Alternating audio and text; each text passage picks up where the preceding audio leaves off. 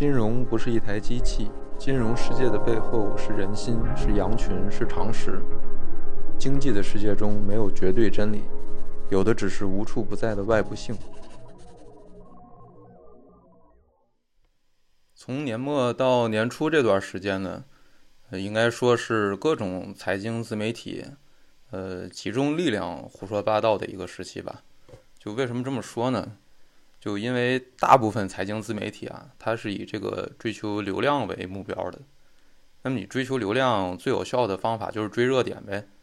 啊，你如果去做一下研究，可能就会发现啊，就几乎所有的财经自媒体里面，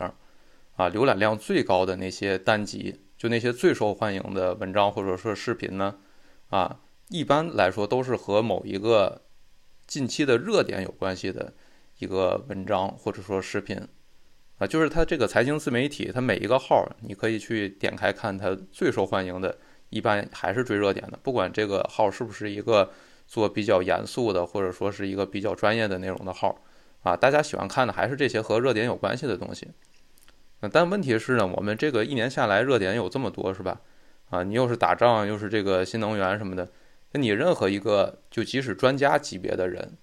啊，你能把其中一个热点讲清楚？而且讲的能通俗易懂，其实就很不容易了。那么你如果说是财经自媒体这些博主呢，他们大部分呢都是研究传播学的人，不是研究具体问题的人。呃，一般来说，他们不太可能是对这么多信息和知识都具备一个比较长期的、比较深刻的这么一个呃理解和思考的啊。那我以前说过，就是那些真懂财经的人呢。呃，一般都在这个金融街，在陆家嘴那儿加班在卷着呢。啊，他一般也没太多功夫出来做自媒体。那么这些做财经自媒体的人呢，就虽然他不懂专业知识，但有一个比较好啊，就是信息来了，他们跑得比谁都快啊。就出一个热点呢，他们就能搜集到各路信息啊，然后在一个他们不太懂的基础上呢，就整合出一个啊，让别人也看起来似懂非懂的一个逻辑线啊，最后再做出一个作品来。这个作品你看完之后，就会有一种哎，好像有点懂的感觉。啊，这就是一个比较优秀的自媒体作品了。其实这种能力还是很厉害的，就是说一种搜罗信息，然后你接受并处理大量自己不太懂的这种信息的能力。啊，我管具备这种能力的人呢，叫做具有传播学天赋啊，或者叫传播天赋也行。其实是我认为是很厉害的一个能力啊。啊，你在过去的这种传统媒体当中呢，你的核心竞争力可能就是这种传播的天赋。就是你作为一个主持人，一个播音员儿，啊，你一个东西不懂，你看完资料之后，你还能很快的去整合到你脑子里，然后还能煞有介事的就各种谈论，是吧？啊，像白岩松一样，是吧？你看他足球跟二十大都能评论，啊，而且很重要的是，像白岩松这种啊，他他是评论，啊，大家注意，他可是评论，他不是说就读个稿就报新闻在那边，啊，他是好像已经自己很懂了，在那跟你啊叭叭聊这种感觉的。啊，就是白岩松啊、罗振宇啊，都是有这种天赋的这种顶级水平的人啊，啊，他可以以这种就这种胸有成竹的状态去跟你聊，这个就非常厉害。这就是我说的这个传播天赋的人啊。他们最大的特点呢，就是说这个是面儿广但不深啊。他们比较常见的喜欢学的学科呢，一般就是属包括这个呃新闻学吧、广告学，还有社会学、文学啊这种。就以我的经验来看吧，大部分有这种。呃，思维和性格的人都会喜欢学这几个学科，啊，那么还有另外一种特点的人呢，他就是反着的，呃，就是面儿不广，啊，但某个问题呢，他会研究的比较深，啊，我管这个叫经济天赋，啊，就经济学的天赋。为什么叫经济天赋呢？这个我主要是受这个，呃，我们党的老一辈的革命家陈云同志的一个启发啊，就大家都知道陈云同志是。主要负责我们党的经济工作的这个老一辈革命家，啊，毛泽东之前就给过陈云同志一个评价，啊，就是，啊，为什么只有陈云能管好经济，啊，可以说是陈云同志在，呃，管理经济方面的这个天赋啊，这个还有这个能力啊，都是，呃，公认的，啊，就陈云同志他的工作习惯就是非常的细致，啊，就我们看那个傅高义写《邓小平时代》就会，呃。有一段很仔细的描述啊，就是他会陈云呢，他就跟邓邓小平不太一样啊。邓小平呢，就是他的工作习惯，他是把每天所有的报告都看完，一天几十份、二三十份报告他都看完啊，然后重要的去批示，就一个不落啊，或者说大部分他都不落下，都会看。但陈云同志的这个工作风格呢，啊，他就是每天只挑五个最重要的报告，啊，然后看的非常仔细，就一个字儿一个字儿看，啊，就是包括我们七十年代末的时候那个对越自卫反击战的时候，当时啊，小平同志和陈云他们开会就商量我们要不要打，啊，你可以看陈云去提的那些观点啊，他都是非常量化的，就非常仔细，他就比如他就算啊，比如说这个苏联有多少军队都部署在哪儿。啊，然后我们打多长时间？然后苏联这个来不来得及调他们军队过来支援越南？啊，然后越南有多少军队调去打泰国了？然后多长时间能调得回来？啊，最后他反正这一通算算完之后，就是同意了这个小平同志的想法，啊，就是说就好啊，那我们打越南打一个月就回来，没问题，啊，不会有什么太大的这个危险，啊，那这种我们其实就能看出来，就他们思维方式就不一样，啊，就做经济天赋的人呢，他就很细致。他喜欢钻研一个问题，他就钻研的很深，啊，但是呢，他的面儿不会太广，啊，就这种人呢，据我观察，大部分他们喜欢学的学科啊，一般包括这个历史、哲学啊、法律，还有经济学啊等等，就这些学科，啊，那我们说回财经自媒体这个问题啊，就是财经自媒体它本身的一个呃最大的矛盾就在于，这些从业者他大部分呢是属于有传播天赋的人。啊，但是他们非要做一个需要经济天赋才能做的内容，就是说，他们大部分人其实在干一件自己不是很擅长的事情。啊，我们能看到很多很好的自媒体，比如说一些体育的自媒体，啊，比如一些讲电影的自媒体，啊，这些文娱领域的内容都有水平很高的自媒体，啊，包括讲这个音乐的自媒体，是吧？啊，就是因为这些领域的内容呢，它不太需要你具备这种，啊。经济天赋就是可以做到的。它虽然也需要钻研，但不，它不需要那种经济天赋。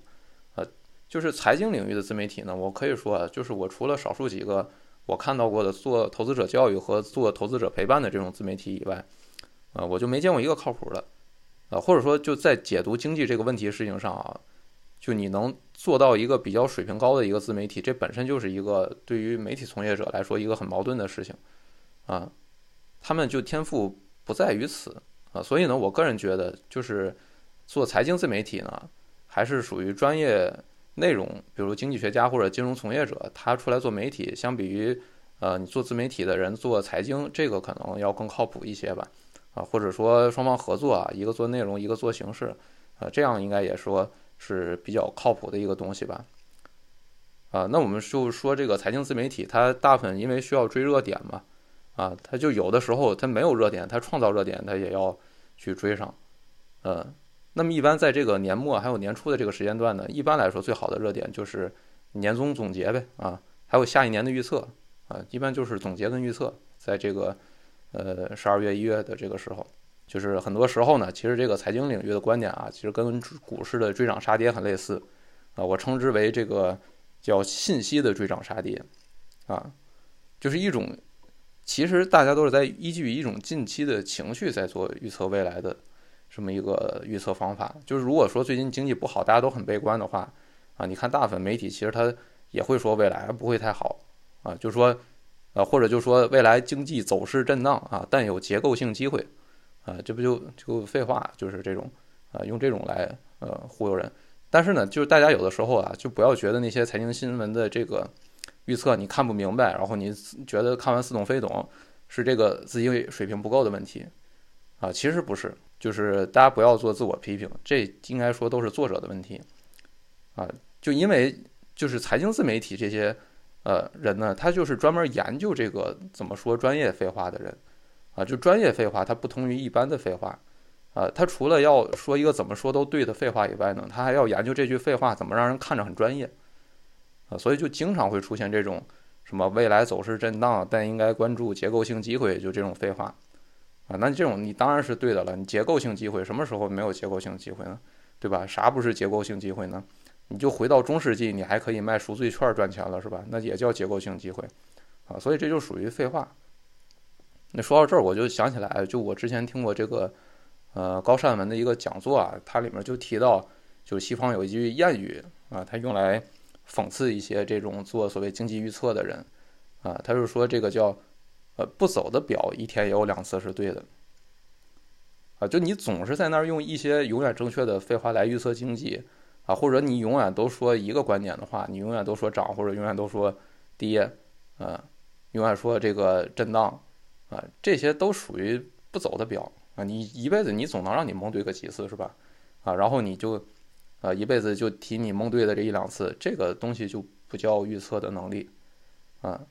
这里啊，我还是想提到，就中国还是有一个相对比较。喜欢讲实话吧，但是同时，呃，也敢做明确预测的这个宏观经济学家，呃，就是这个任泽平同志啊。当然，如果把他现在也归类到自媒体的话，那么应该说这个，呃，财经自媒体还是有讲的相对，呃，靠谱的。呃，当然，这个任泽平同志呢，他也存在这种删帖的现象啊。呃，这个网上很多人也诟病他这个行为啊，也是有道理的。因为我之前也看到过，就是他有的时候预测错了，可能自己就不太提了。嗯，比如二一年的时候，他就写了一个文章，就说啊，二一年中的时候，六月份左右吧，写的一个文章说，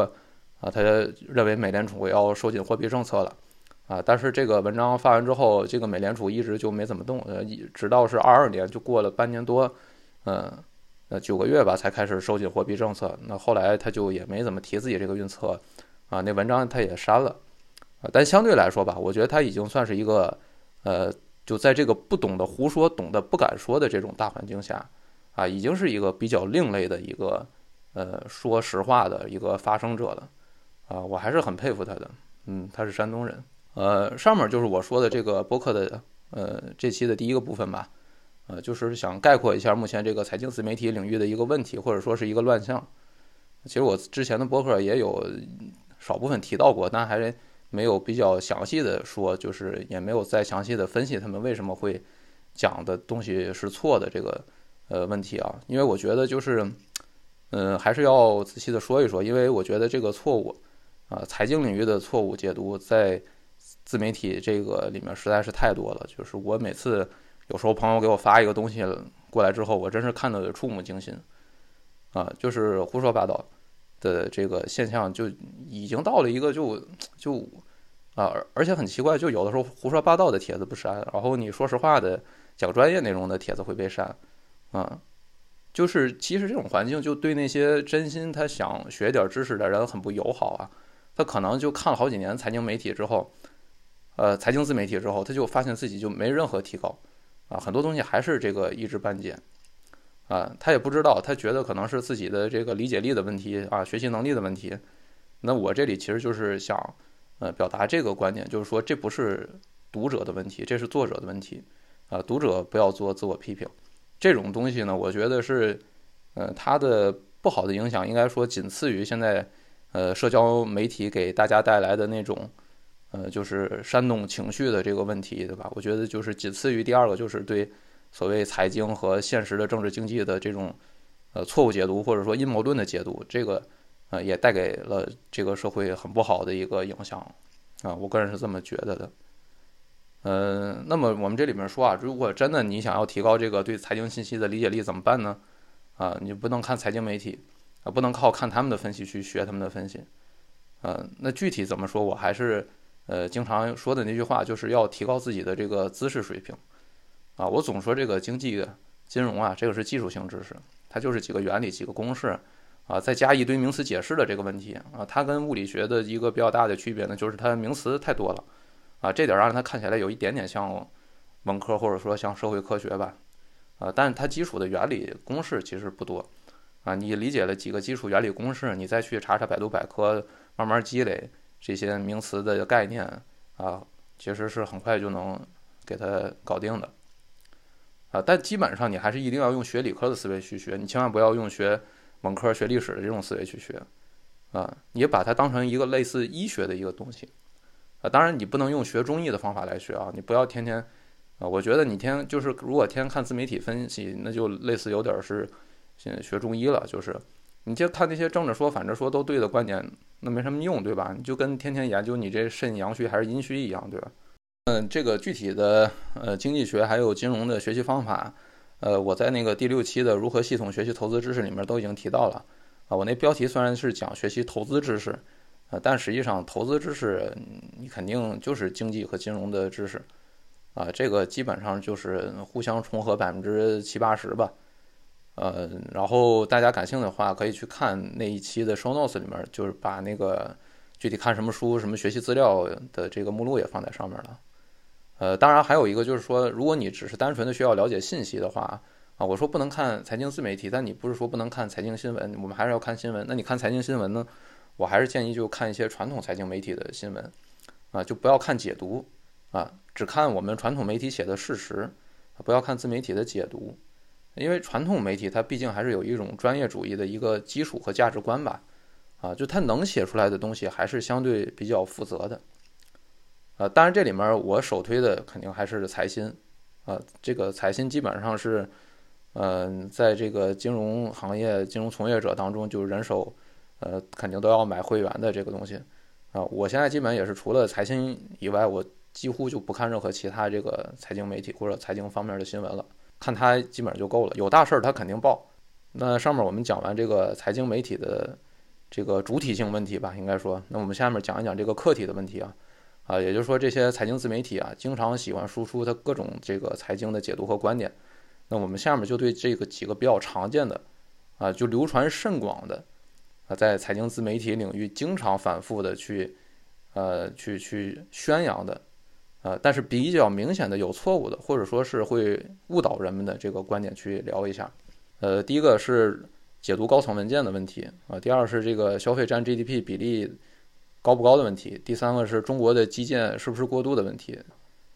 呃，那我这后面的这个 show notes 里面有这个时间轴，呃，大家如果觉得太长的话，也可以直接跳到自己比较感兴趣、比较想听的那个问题上面。嗯，下面我们说第一个问题啊，就是如何解读高层会议文件的这个问题。啊，如何解读中央文件，或者说，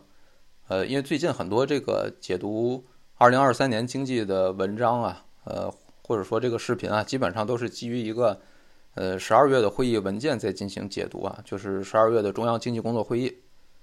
嗯，其实基本上每年年末，呃，这些自媒体做所谓预测或者说年度总结的时候，基本上都是基于这个十二月的中央经济工作会议。我首先讲一下，就是咱们国家这个经济工作这方面的这个会是怎么开的，啊，一般来说和经济相关的这种常规的高层会议主要是两个，啊，一个是每季度会开一次政治局会议，啊，另外一个就是每年末会开一次中央经济工作会议，就这两个会议。呃，这个政治局会议呢，它正常情况下呢都是每个月它会定期召开的，啊，当然有突发事件的时候也会临时开啊。呃，只不过临时开的会，我们不一定知道。那这个政治局的这个定期会议里面，和经济有关的会议，主要是四月份、七月份、十月份、十二月份这四次会议。啊，四月、七月、十月的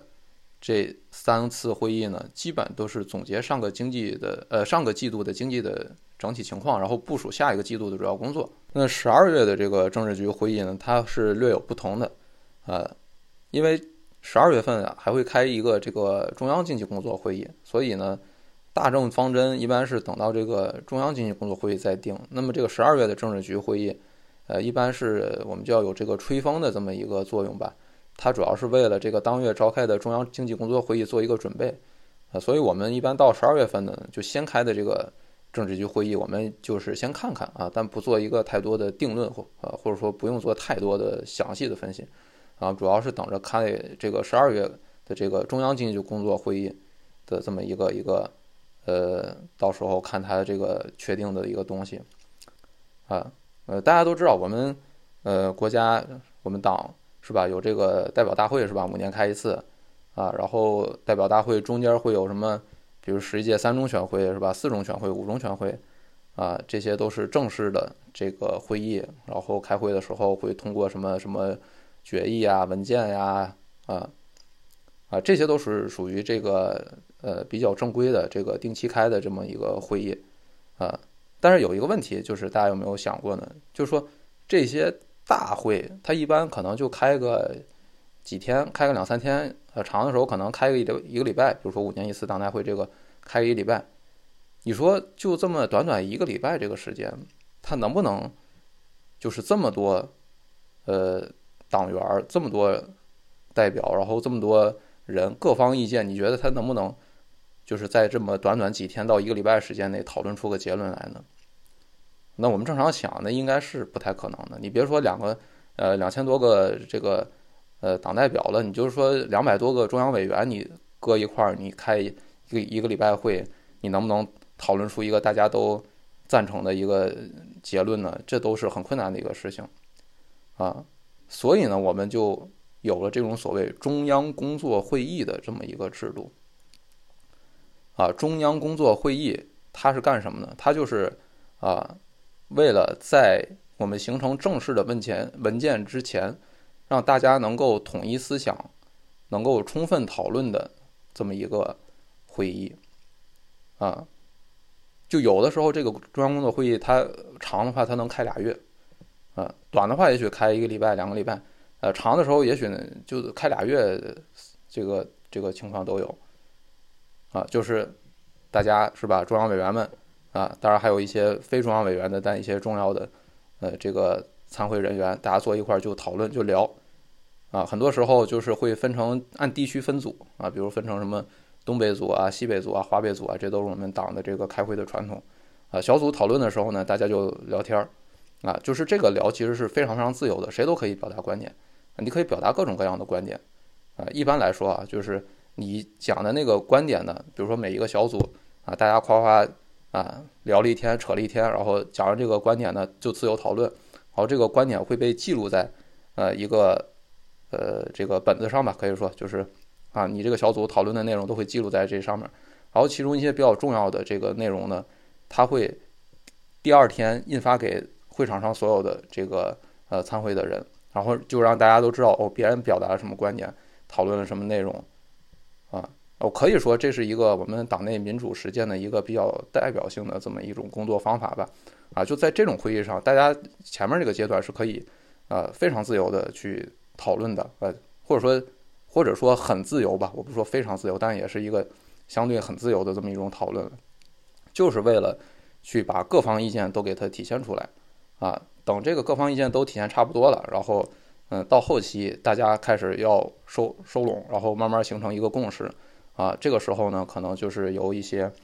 啊不同层级，可能是吧，呃，政治局委员们、常委们，或者是这个这个呃更高级的这个这个呃元老们，啊，然后去表达一些意见，然后大家再逐渐的、慢慢的形成一个统一的认识，啊，最后在这个工作会议上啊，会形成一个呃这么一个结论性的东西，啊，然后这个结论性的东西，呃，往往就是一个。为后之后再做的一些正式的一些呃文件的审议和通过做出了一个最重要的准备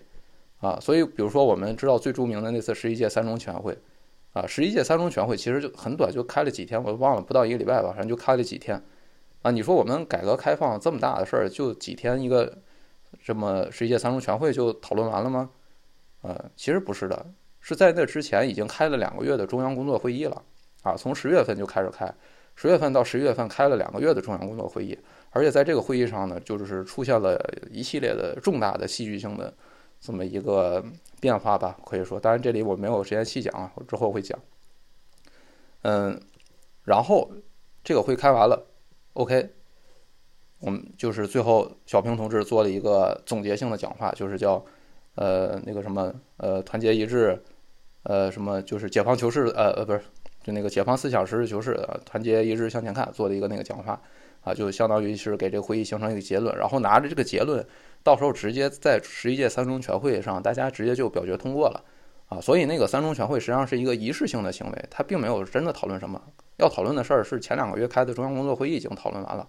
啊，所以这种正式的大会的时候呢，已经就是一个，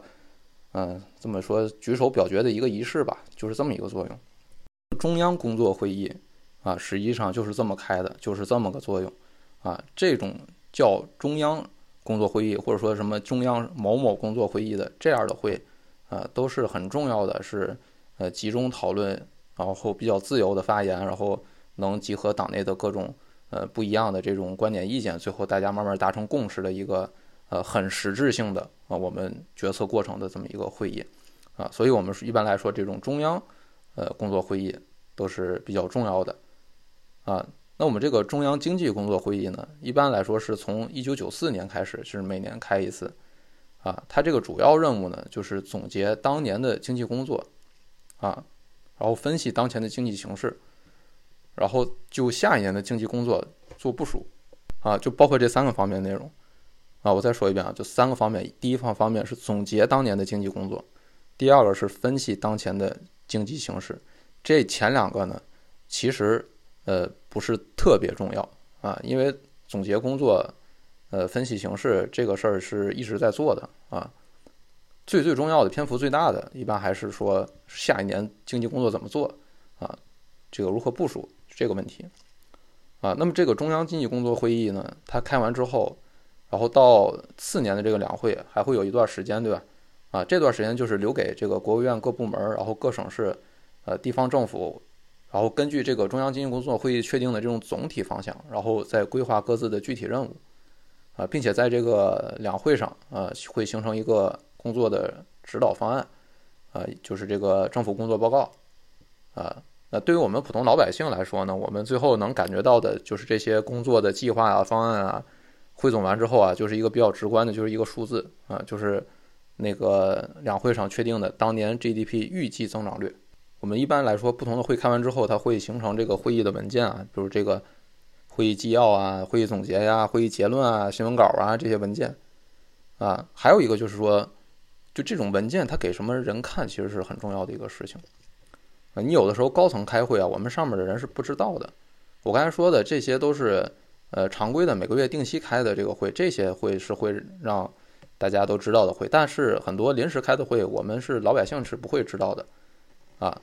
或者说就是就不需要你社会上的人知道的这种会。你比如说一九七六年啊四五事件的那个时候啊，广场上就是人群在那边。嗯，闹事儿，然后这个政治局委员们就在旁边这个人民大会堂就临时开会，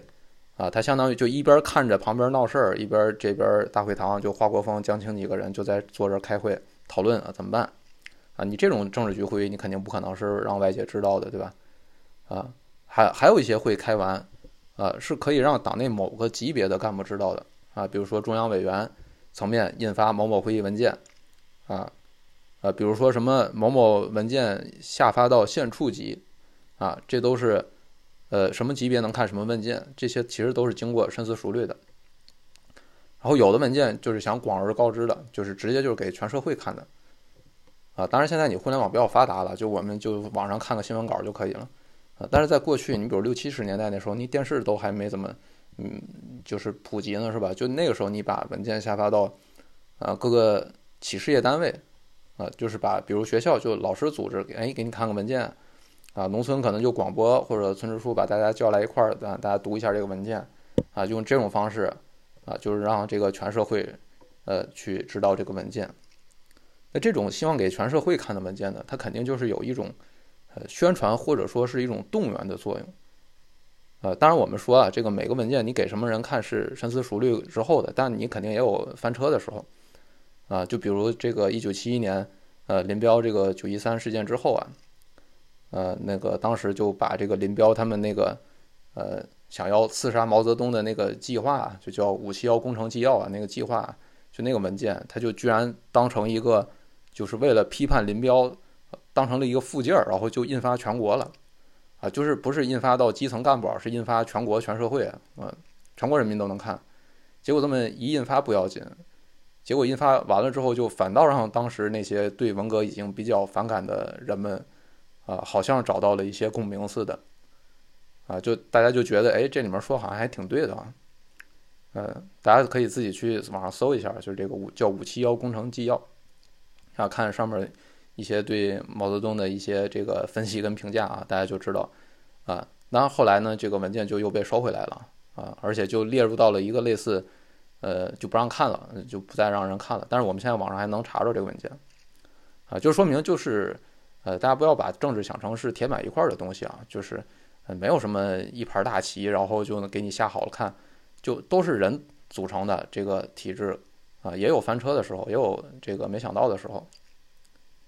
呃，那么这里面呢，就是关于高层会议文件的这个解读，我主要想批判的一个，呃，自媒体经常呃讲的问题是什么呢？就是。这个语言排序的这个问题，啊，语言排序的这个问题，呃，因为大家大部分呃财经自媒体，它都会强调这个语言顺序的这个问题。大家可能会经常看到，比如说啊，我们列三条，夸就第一条、第二条、第三条啊，然后我们就开始分析啊，那肯定是第一条最重要，对吧？啊，第二条其次，放在最后那条是肯定最不重要。就这种是比较符合人的直觉啊，财经自媒体也经常用这种方法来给你分析，但事实可能不是这样的啊。就这种解读方式，只是因为比较符合我们的直觉，呃，你会觉得比较合理。但如果你仔细研究过党史的话，你就会发现，就我们党的历史上，啊，你用这种方式解读，很多时候是错的。我举个最典最典型的例子吧，就比如，呃，一九七五年那个邓小平复出，呃，当时他主持这个国务院的这个整体工作啊，要做这个，呃，纠正一些文革的这种这种，呃，问题，然后恢复经济，啊，他当时呢就提出了一个，呃，就是。工作总纲吧，啊，就是他这工作总纲呢叫毛主席的三项指示，啊，毛主席三项指示，啊，这个工作作为一个工作总纲，这这个有点像我们就现在这种中央纪律工作会议啊，或者说二十大报告一样，是一个宏观的指导性的思想，就是我们的这个现在的呃工作啊拨乱反正，我们以这个为工作总纲。那这个工作总纲呢，实际上它是啊，他说了三项，第一项叫。学习无产阶级专政理论，啊，第二项呢叫安定团结，第三项叫把国民经济搞上去，啊，这三项其实是在毛泽东在不同时期说过的话，是被邓小平给啊重新排列组合了一下，啊，我给重新组合了起来了。然后第一项这个我要说的是学习无产阶级专政理论，啊，学习无产专政。无产阶级专政理论，啊，一般在那个年代提这句话，啊，一般都是要讲这个要文革，要继续革命啊，要搞文革那套东西啊，就是四人帮江青他们啊喜欢提的这个东西，啊，包括什么呃限制资产阶级法权，就这些语言啊，这些语言都是符号啊，我们不能字面理解，这些都是符号啊，这些符号出现的时候呢，一般都是呃偏向于支持文革的这么一个呃说法，一个提法。啊，然后当时邓小平就把这这句话放在了第一项，三项只是第一项，学习无产阶级专政理论。啊，为什么他要？啊，我们先先把后面两项也讲了，就第二项是安定团结。啊，安定团结是什么意思呢？啊，安定团结，嗯，我们也当成一个符号，不要字面理解。啊，安定团结呢，其实就是，呃，毛主席他老人家呀，自己自己知道这个文革错了，他自己发明的这么一个符号。然后是想纠正文革的一个错误，啊，这句话他从一九七七四年左右，他开始就是提了好几次，啊，最重要的一次就是在一九七四年八月份的时候，有一个全国大军区会议，啊，这是一个很重要的会，全国大军区会议啊，就是这是在军队上一个比较呃重要的一个会议。为什么军队重要呢？啊，因为我们知道这个文革期间呢，其实文革刚开始的时候是得罪了一大批这个。军队的老干部，呃，应该说我们这个文革就是最开始打倒的那批老干部，呃，就是有很多都是这种军队，因为本身军队的人在四九年之后就在各个呃政府机构里面有很重要的这个全能吧，就都任很重要的职位，是吧？对吧？你说就副总理那几个元帅，那好几个都是副总理啊，所以文革初期打倒的那批人就是。呃，所谓一九六七年二月逆流那批人，就是，呃，以这种军队老干部为主的，啊，毛泽东现在在七四年八月份的时候，在这个全国大军区会议上，他提了一个什么话呢？就是，我们现在看到文献叫他的这个原文是，啊，毛主毛主席说，无产阶级文化大革命已经八年，现在以安定为好，全党全军要团结，啊，我们能看出来这句话啊，就。文化大革命已经八年，现在以安定为好。就是，其实他这意思就是，我们搞了八年文革啊，这事儿确实不靠谱了，啊，他就有一点转折的意思了。都搞了八年了，已经八年这种语气的感觉，我现在是以安定为好，全党全军要团结。实际上，他这个安定团结的意思，就是要纠正，啊，文化大革命的这个错误，啊，所以这个符号一出现的时候，啊，我们一般就说他是啊，毛主席。亲自指示的一个纠正文革的一个错误。第三个啊，把国民经济搞上去啊，这个指示呢是七四年十月份的时候，当时这个呃李先念啊，向这个毛泽东汇报这个这个这个批林批孔这个运动啊啊，当时这个批林批孔运动啊，呃批林批孔运动是个什么事儿呢？我简单说啊，就是批林批孔实际上是批周恩来啊，然后周恩来是在七一年九一三事件之后，然后开始全面主持呃国务院的这个工作的，然后当时的这个经济恢复还有。呃，包括纠正一些文革方面的错误呢，都是由周恩来负责，呃，全面去主持的，并不是邓小平啊。我们不要，就是这个大家不要觉得这文革就是后期就是邓小平出来，呃，并不是这样的。邓小平实际上他实际上掌权的时间其实很短的，大概只有一九七五年那一年的时间，啊，前面这个从林彪死了之后到这个七五年这个几年时间都是周恩来全面主持，呃，各项工作的，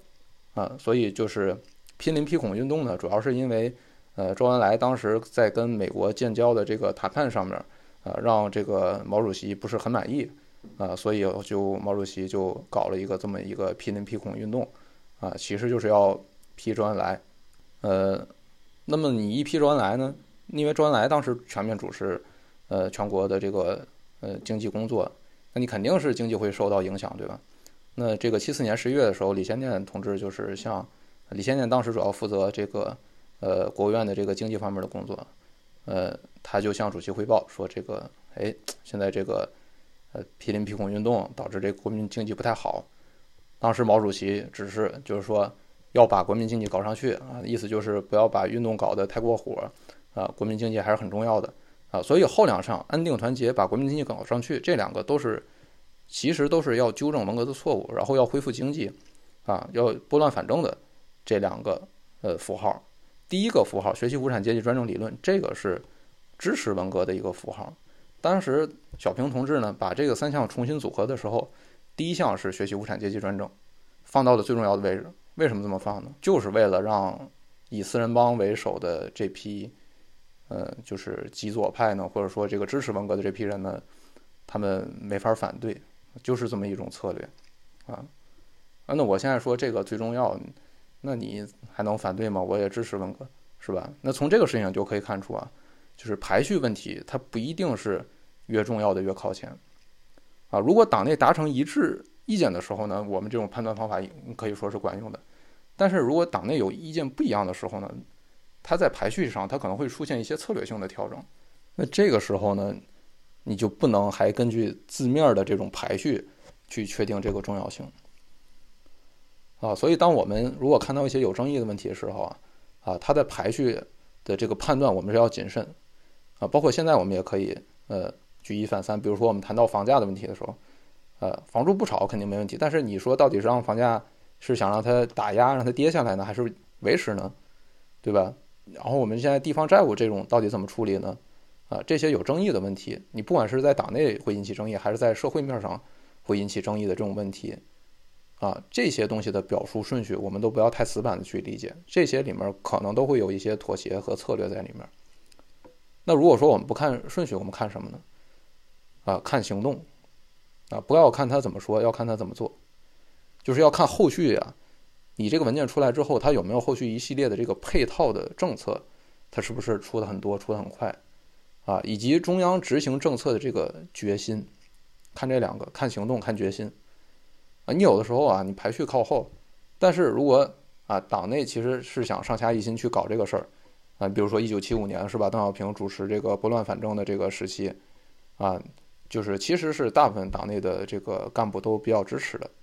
啊，那这个时候我只是为了对付少部分这个反对他的人，我做了一个这么策略性的调整，但是后续行动的时候，大家可以看出来，啊，七五年先开始整顿铁路，然后后来整顿钢铁工业，然后。啊，等等一系列这种工业的整顿，啊，就很快啊，上下一心，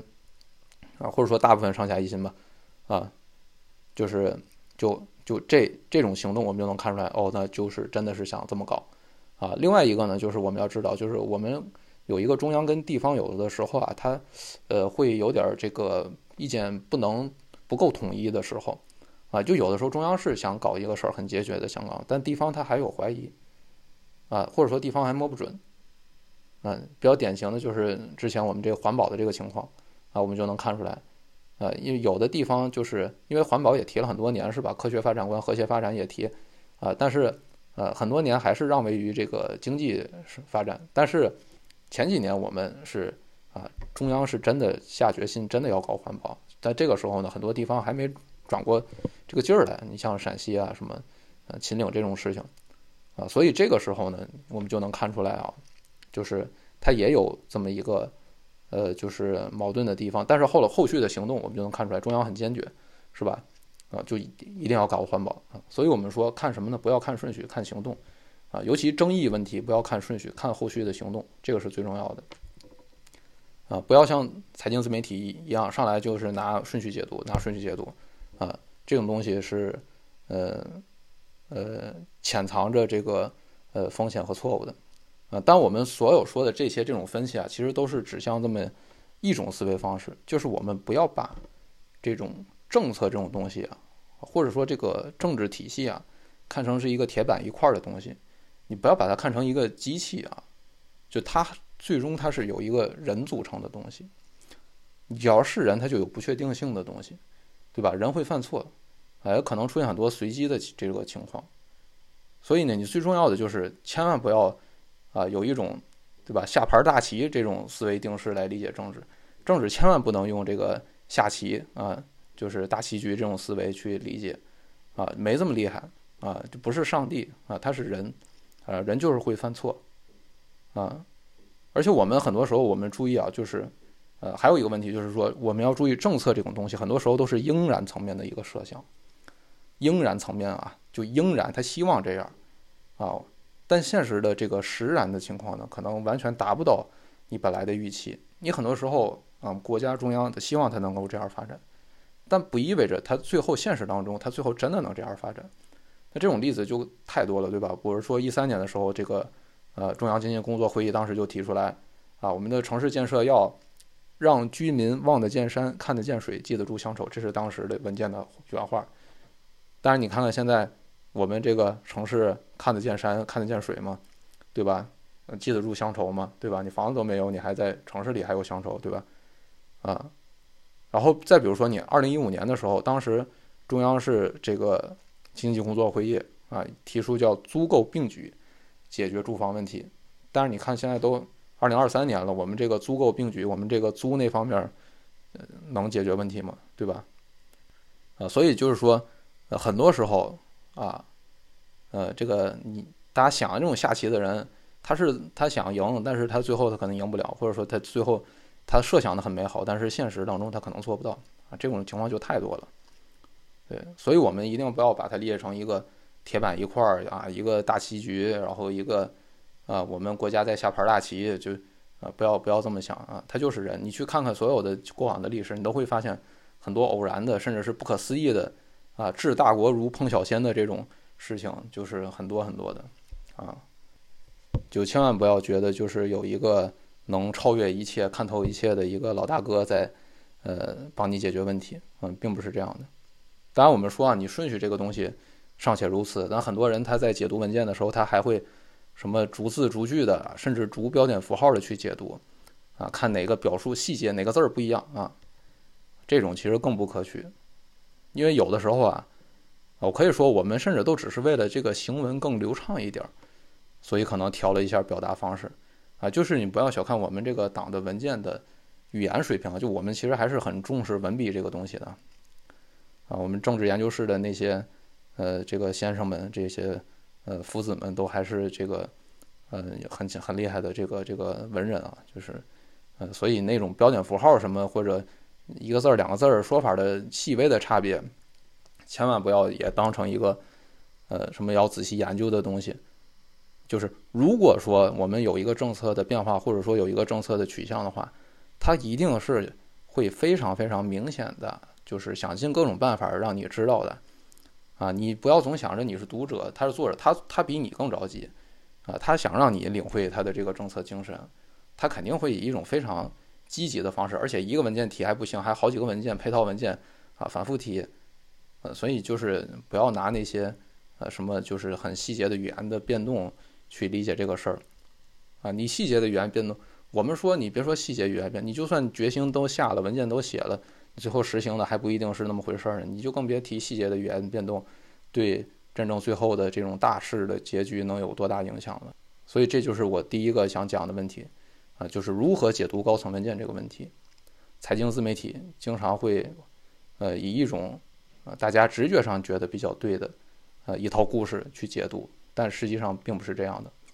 啊，不要有阴谋论，不要有大棋局的思维，啊，而是把它当成一个有机的，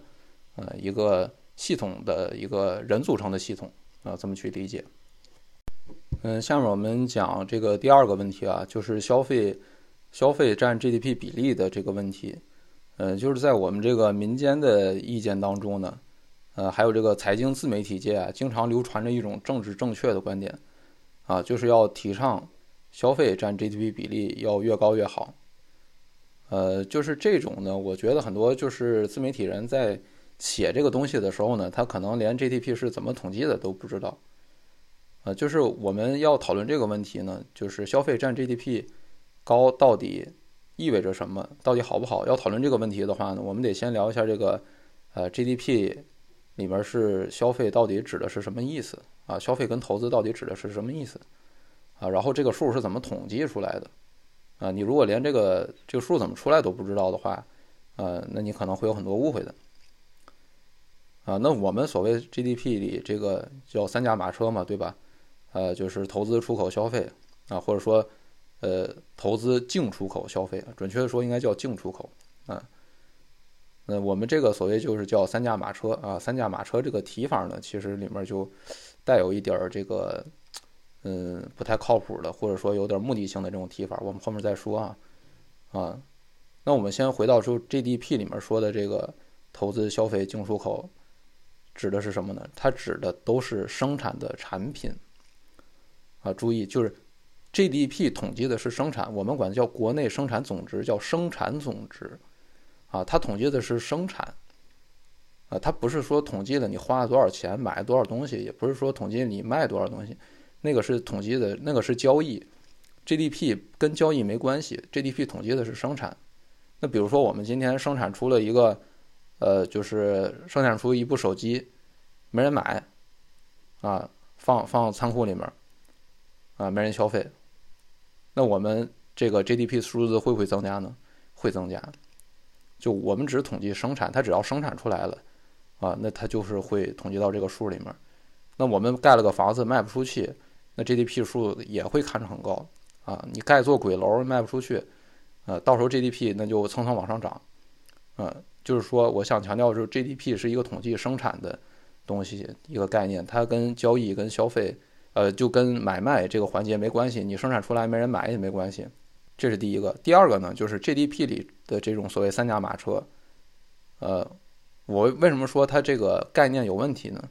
就马车三驾马车好像是在拉这个东西似的，是拉动，拉动就好像是从需求，从我要花钱掏钱买这个东西这个角度来讲的，所以就会让有人有一种是消费就是指我花钱去买消消费的这个东西。投资就是我花钱搞基建，就会让有一种直观上的这种错觉，但实际上不是。啊，它不是什么马车，它是一个就是生产出来的一个东西，它不是说拉出来的一个东西。这是第二个，第三个呢，就是说到底是消费品还是资本品？啊，就 GDP 当中统计的，呃，叫投资、消费、进出口这三个具体指的是消费，指的是消费品，指的是我们生产出来的多少消费品，手机是吧？粮食。啊，这是消费品，啊，投资指的是资本品，啊，就是比如说房子、厂房、设备，啊，这些这叫资本品。还有进出口，进出口指的是，呃，我们生产出来卖给国外的人用的东西，我们自己不用，卖给国外的人的东西，啊，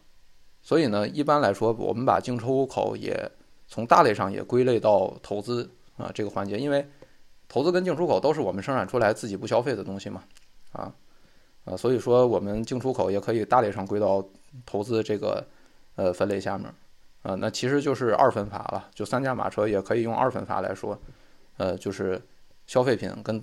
资本品两种划分，啊，但我这里想强调，消费品还是资本品这种划分，它是人为的一种划分，啊，我们把房子划分成资本品，但是我们把汽车划分成什么呢？你是划分出消费品还是资本品呢？对吧？啊，汽车看起来也能作为一个生产工具，是吧？也有这种资本的属性。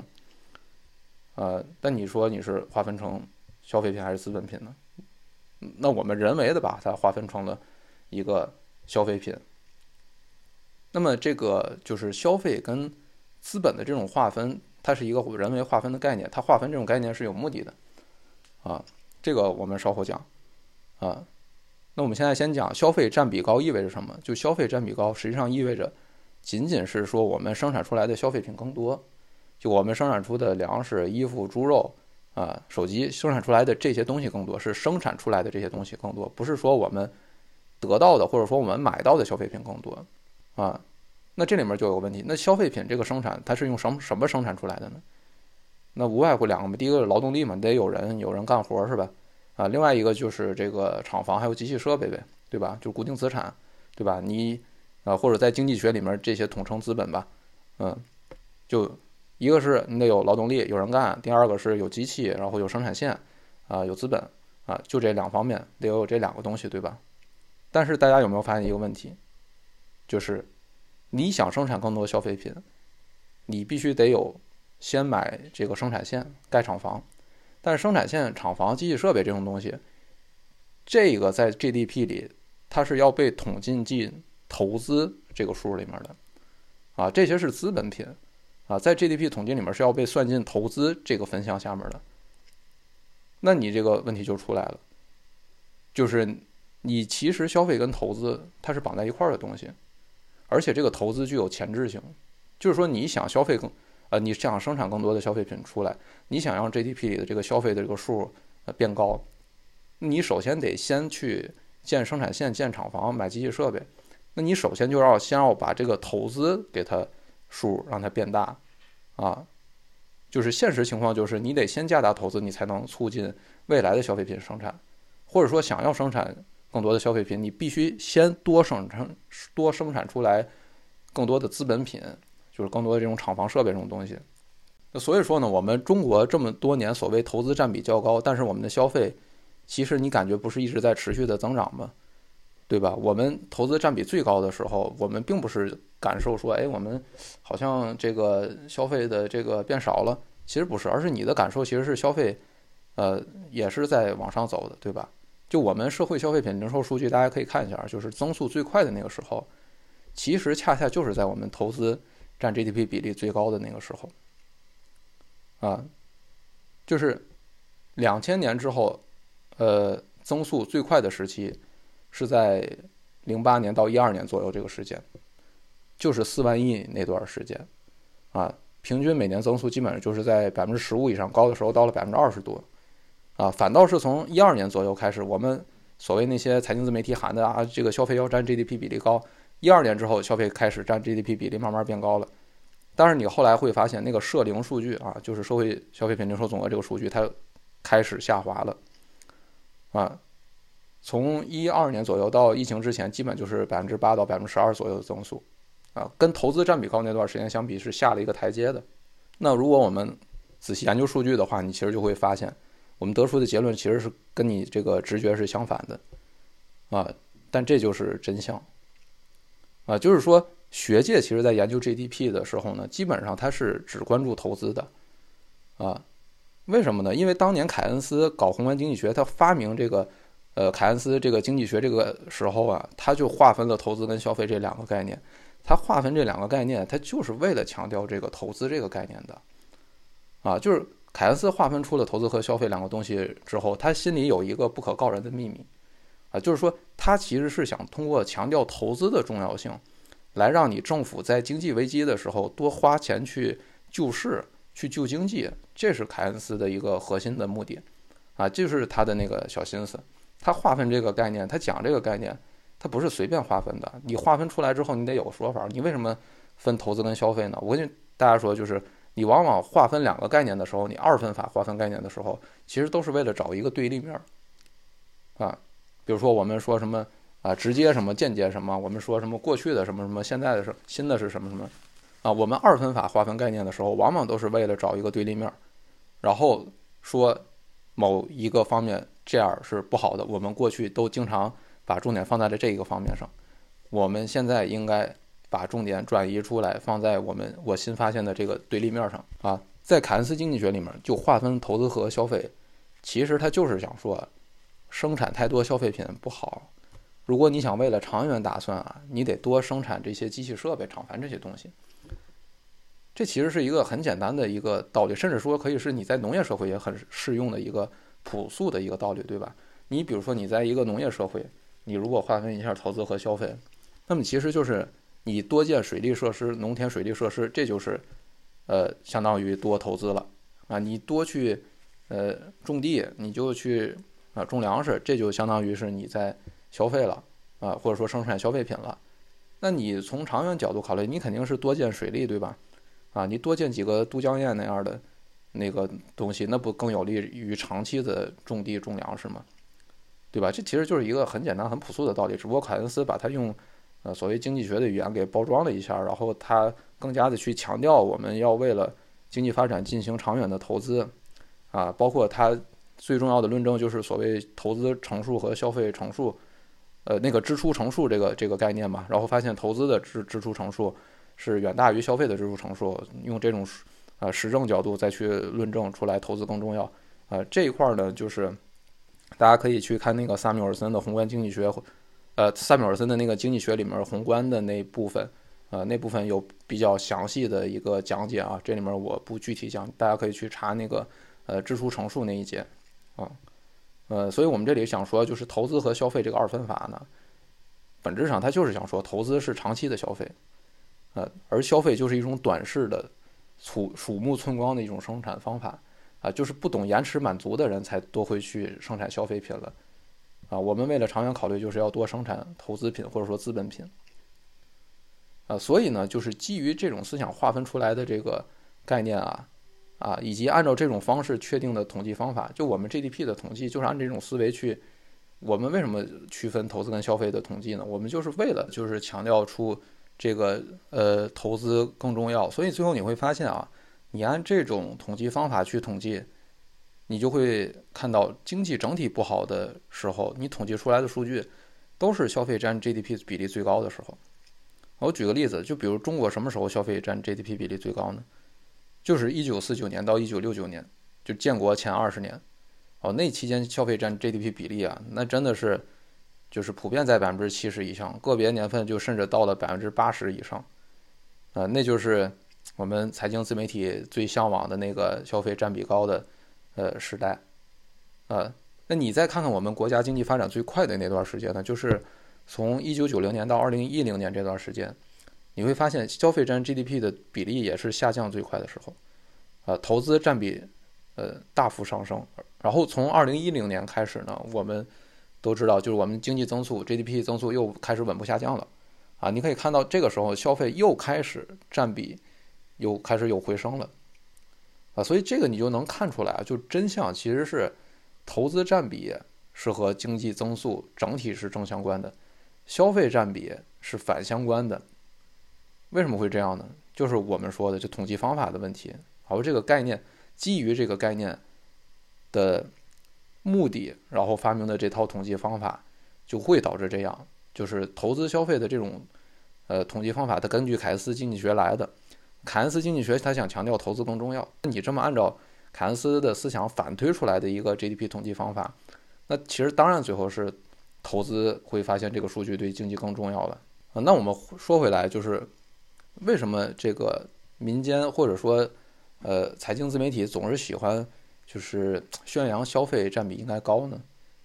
啊，这个又要从流量的角度去理解了。啊，我曾经问过一个抖音大 V 啊，他就他的也不算大 V 吧，但是他账号也有呃几百万的年收入，啊，他就跟我总结经验说，就有两种类型是最容易赚流量的，啊，一种就是 how to，就是教别人干个什么什么事儿，啊。就是讲解方法，啊，另外一种呢，就是把别人的心里话给说出来，啊，后面这种肯定是比前面的流量更多的，啊，前面的更容易让人收藏，但他可能看不完啊，就收藏什么时候用什么时候查。那么自媒体喜欢吹消费这个事儿呢，就是首先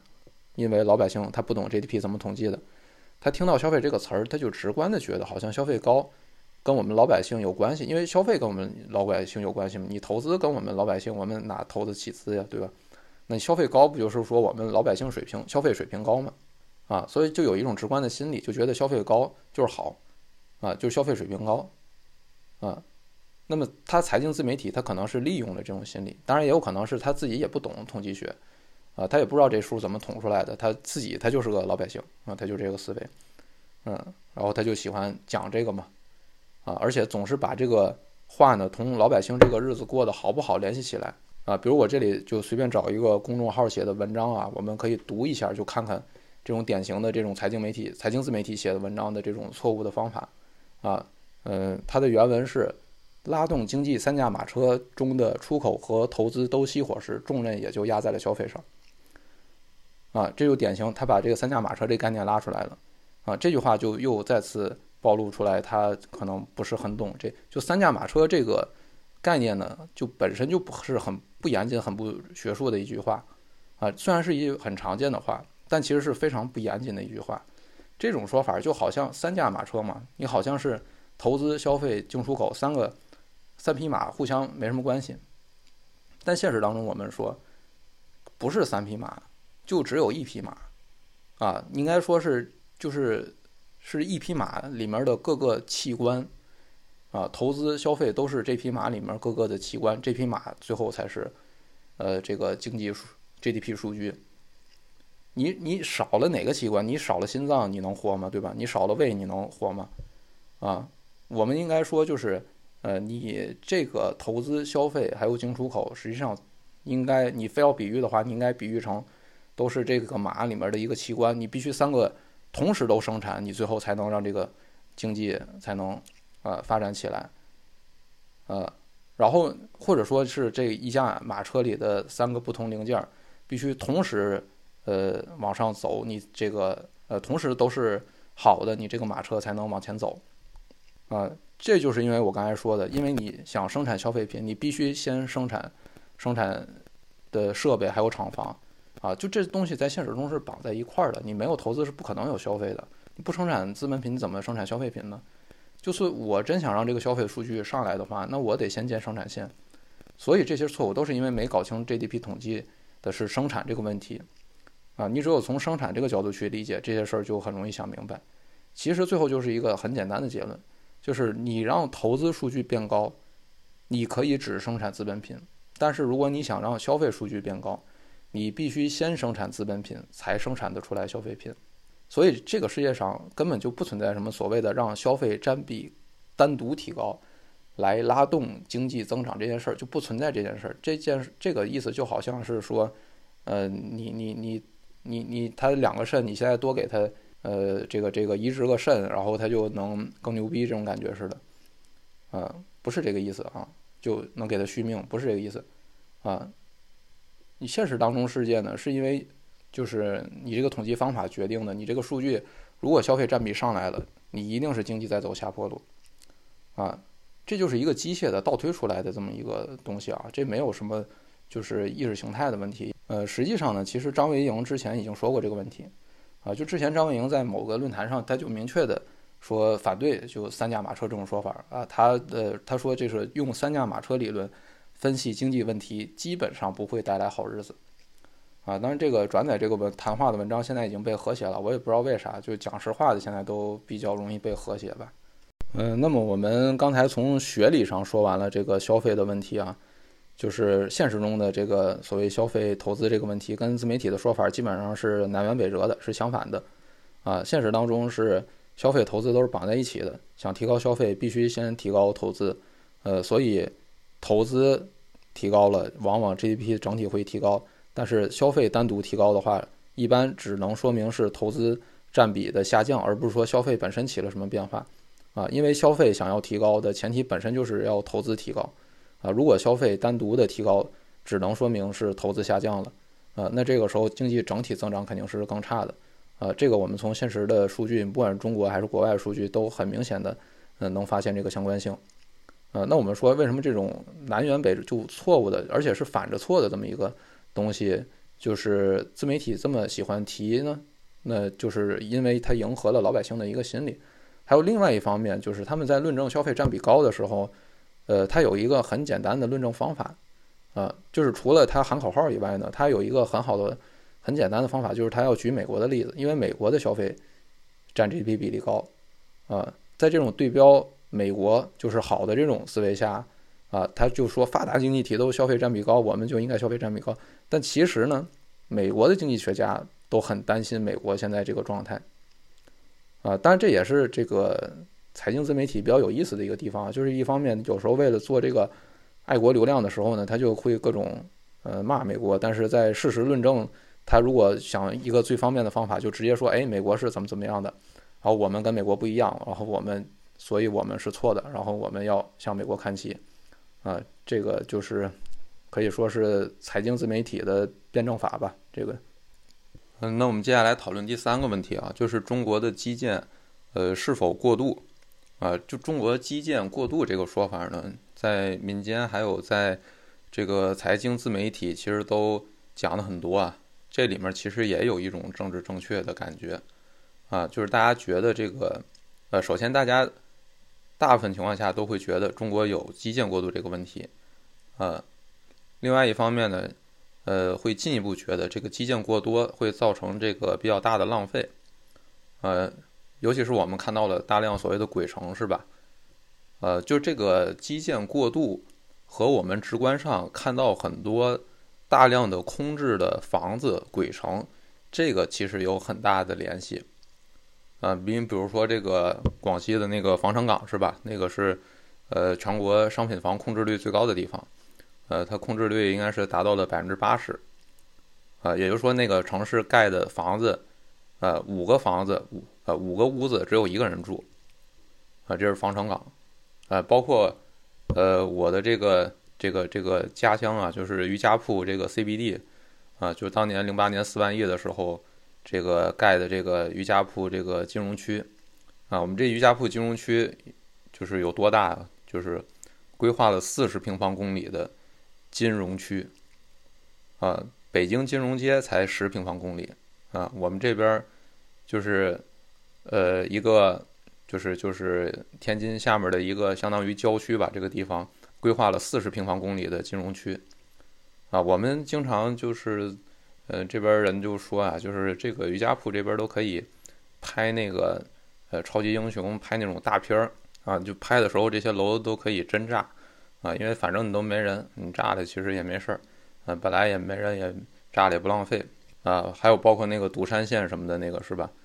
啊，就是我们全国确实，啊，就是在过往的这个发展过程当中呢，可以说就不知道盖了多少个这种故宫级别的建筑，啊，就这些直观上它就会给人一种感觉，就是我们这个基建确实好像是过度了。那我们在心态上有一种出于反对浪费，尤其是出于反对这个。呃，政府乱花钱的这么一种心态，我们往往会觉得，就是批判基建过度也是一种政治正确，所以很多财经自媒体就是动辄就是要开始啊批判我们这个什么基建过度啊这个问题。但是我这里面想呃谈一个关键问题，就是大家有没有发现，我刚才谈的这些，我们直观上觉得好像能证明基建过度的这些事情，都是鬼城。啊，空楼就是盖的房子没人住，都是这些现象。那这里边我们要区分一个问题啊，就是基建过度跟房地产过度啊，这是两个概念。就我们直观看到的大部分，呃，有很强感官冲击的这些东西呢，都是属于房地产过度，而房地产是这个开发商去投资的，是地产商去投资的，啊，是吧？是什么这个恒大呀、融创啊，他们去投资的。你不管是旅游地产还是商业地产。啊，万达这些，这都不是花政府的钱，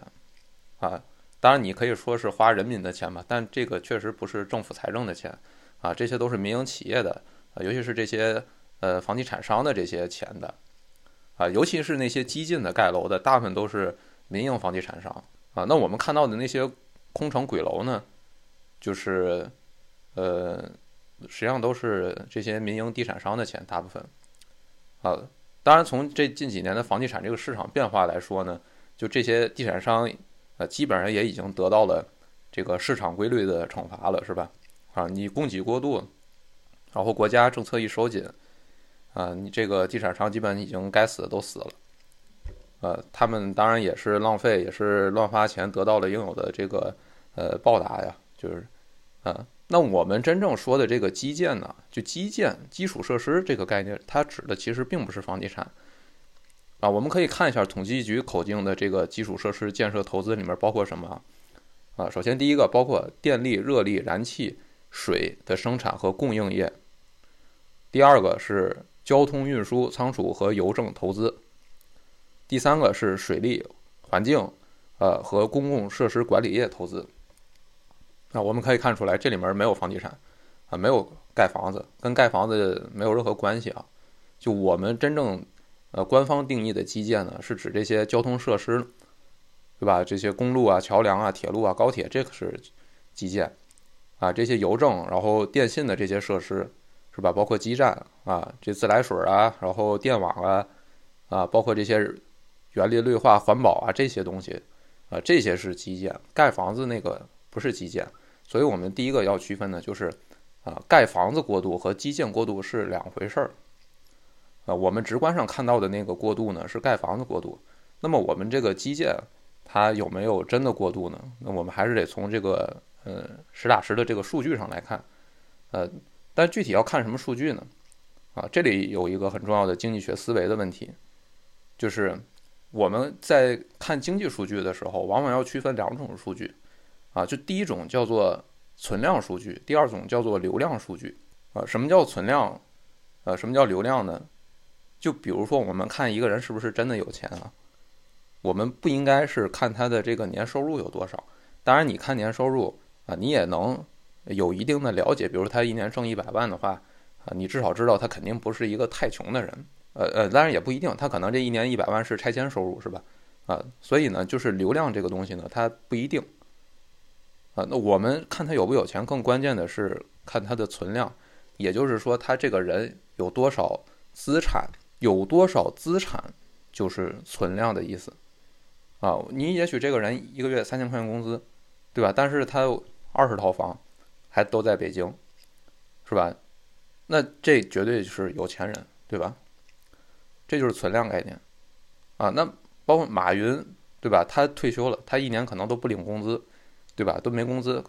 呃，就是收入证明都开不出来，开出来的没多少。但是他的这个资产存量呢，那才能体现出来他是这个首富，是吧？首富级别的这种有钱人啊。你区分一个人。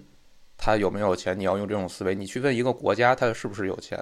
它是不是一个所谓的富国，也是同样的道理。你要看的不是说这一个国家它的这个流量数据，不是要看它今年 GDP 有多少，看它今年国民收入有多少，而是要看它的存量，看这个国家有多少底子啊，有多少资产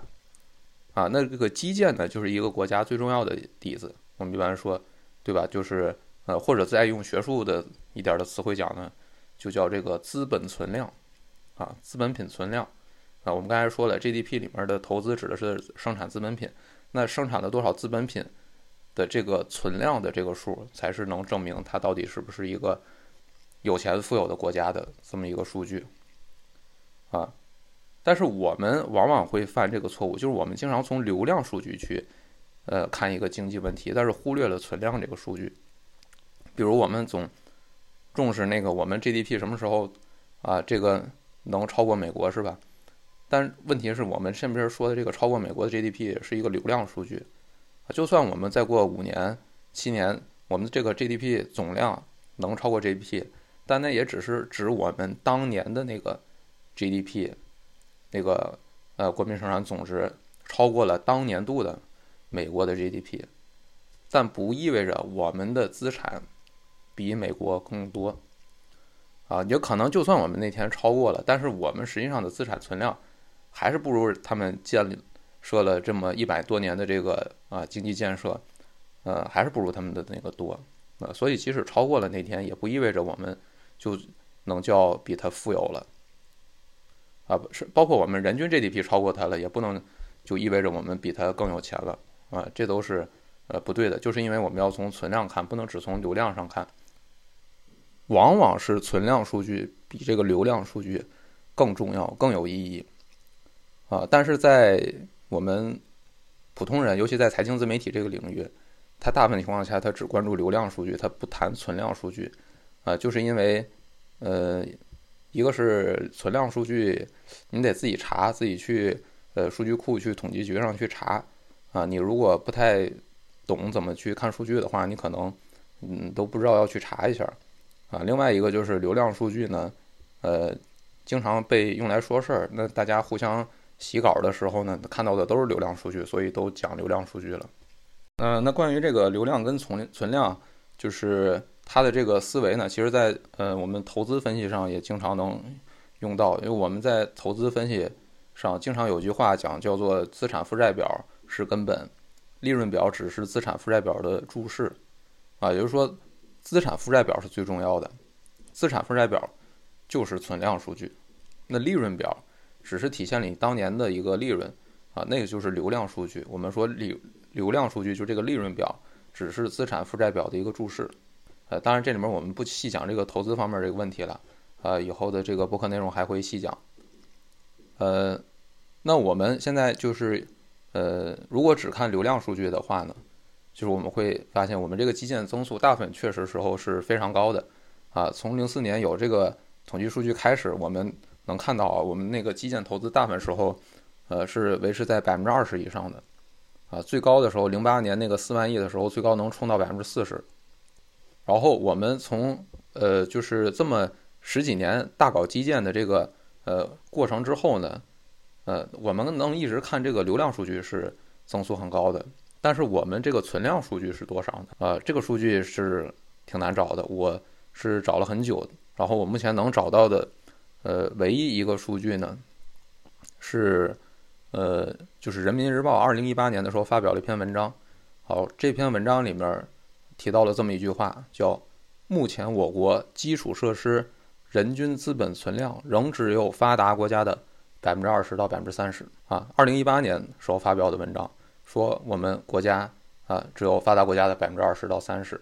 啊，当然，《人民日报》这篇文章他说的这个数据呢，肯定是有引用来源的。这个引用来源，我呃估计大概率是我们国家的这个呃统计局啊，或者说这些呃就是财经系统的人员进行的一些内部的研究啊，他们可能内部人才能看到数据，呃，我们看公开查查不到啊。但是人民日报应该是引用了他们内部研究的这么一个结论，就是啊，一八年我们已经经历了这么多年的基建建设之后，到了一八年，我们还只有。发达国家的存量的百分之二十到三十，这就是我们的存量数据。一八年之后啊，这个基建增速实际上掉的很厉害啊，所以我们不用考虑说一八年到今年我们是不是有什么就是基建的呃更大的这个这个数呃，尤其疫情这两年，其实呃基建增速呃掉的非常厉害，呃可能年均也就百分之二左右吧，那不到百分之三。这个水平之前是每年都是百分之二十左右，呃，那么我们说一八年的时候是存量是百分之二十到百分之三十发达国家的，啊，那我们如果考虑一个，呃，我们往多了想啊，我们往多了想就是考虑一个购买力评价这个因素啊，一般一般我们中国的这个经济数据有个特点啊，尤其是这个国民收入这块的数据。啊，我们中国的这个数据，如果一旦考虑购买力评价的话呢，呃，基本上相比发达国家那个数据能翻一倍。啊，比如说我们人均 GDP 是一万美元，啊，如果我们考虑了购买力评价这个因素之后呢，我们能翻到两万美元，啊，那这个购买力评价这个概念，呃，这里就没时间细讲了，大家可以去查一下百度百科。呃，总之就是我们往高了考虑的话，我们可以把这个数再往上翻个一倍。啊，那翻个一倍的话呢？到目前为止，我估计，啊，最多我们国家的这个基建的基础设施的人均资本存量，大概就是发达国家的百分之四十到百分之六十这个水平。啊，实际上离，呃，发达的这个国家的基建还是差了一个数量级的。啊，而且这个数呢，其实是跟我们的人均 GDP 和发达国家的这个差距是差不多的。因为我们现在人均 GDP 大概就是一一点二万美元嘛，然后发达国家普遍现在是四五万美元左右，那我们也就是它的百分之二十到百分之三十，啊，所以从这个数，我们为什么说它是有一定的准确性的呢？就我们这么交叉验证一下，或者说这么侧面验证一下，会发现，啊，我们人均 GDP 就是离发达国家还有百分之二十到三十左右的，就占比占他们只有百分之二十到百分之三十。那我们现在基础设施人均存量，也就是，也也是占发达国家的这个百分之二十到三十，啊，这两个数，啊，基本上能有这么一个互相验证的一个关系。所以这个数还是有一定的这个合理性的啊。那么我们从这个数据来看的话呢，实际上我们基建并没有过度啊。我们这个呃基建和人均 GDP 啊，基本上处在一个呃差不多的水平上。那我们感受到这个基建过度呢，其实主要是因为我们直观上看到了太大量的这个房子建了太多的啊，但是这个盖房子过度，它不是基建过度。那基于此呢，我们其实现在不用觉得这个基建投资太多了，啊，应该说是不多不少，呃，水平适中的一个状态。我们的主要问题呢是盖房子过度，导致了大量的浪费，啊，所以我们应该说呢，如果再看到比如说新闻说，哎，国家投钱搞基建，就不要觉得又是浪费了，不要像那些财经自媒体说的啊什么基建过度浪费啊，并没有这么一回事儿啊，那些鬼城和国家花钱搞基建没关系，完全两个不同的统计数据啊。而且从一八年到现在的数据来看啊，我们因为疫情这两年的耽误啊，实际上这个基建反倒是没有跟上人均 GDP 的增长啊。我刚才说我们这个从一八年到现在的，呃，从一八年到二一年的基建呃年均增速也就是百分之二不到百分之三左右吧，啊，我们人均 G GDP 可能还有个百分之三到百分之四呢，啊，所以说其实现在呃我们的基建倒是稍微还有点落后于我们的。人均 GDP 的增长了，所以说靠基建去，呃，拉动经济增长，在这一轮不仅不是一个浪费，反倒是一个我们就应该去补一补，因为疫情耽误的这个课的这么一个事儿了，啊，而且实际上呢，就算我们这个基建啊，就说真的，如果是有过度了，其实你也未必是坏事，对吧？你看美国，呃，这个搞了这么多轮经济刺激，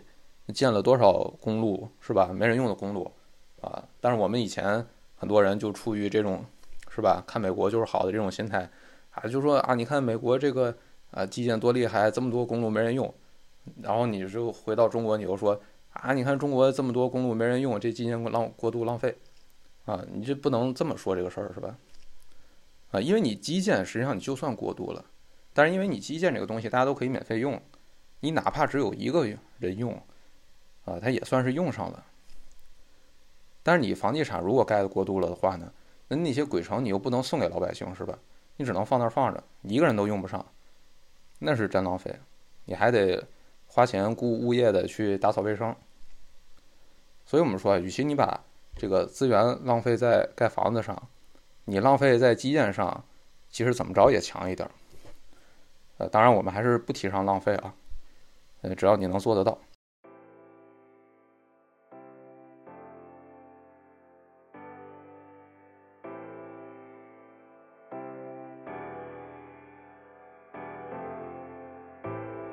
感谢收听外部性。如果你喜欢这个节目，希望你能分享给你的朋友，也欢迎你为这个节目捐款，以增加节目的可持续性。如果你想了解更多的信息或者文字的东西，也可以订阅我的微信公众号，名字也叫外部行。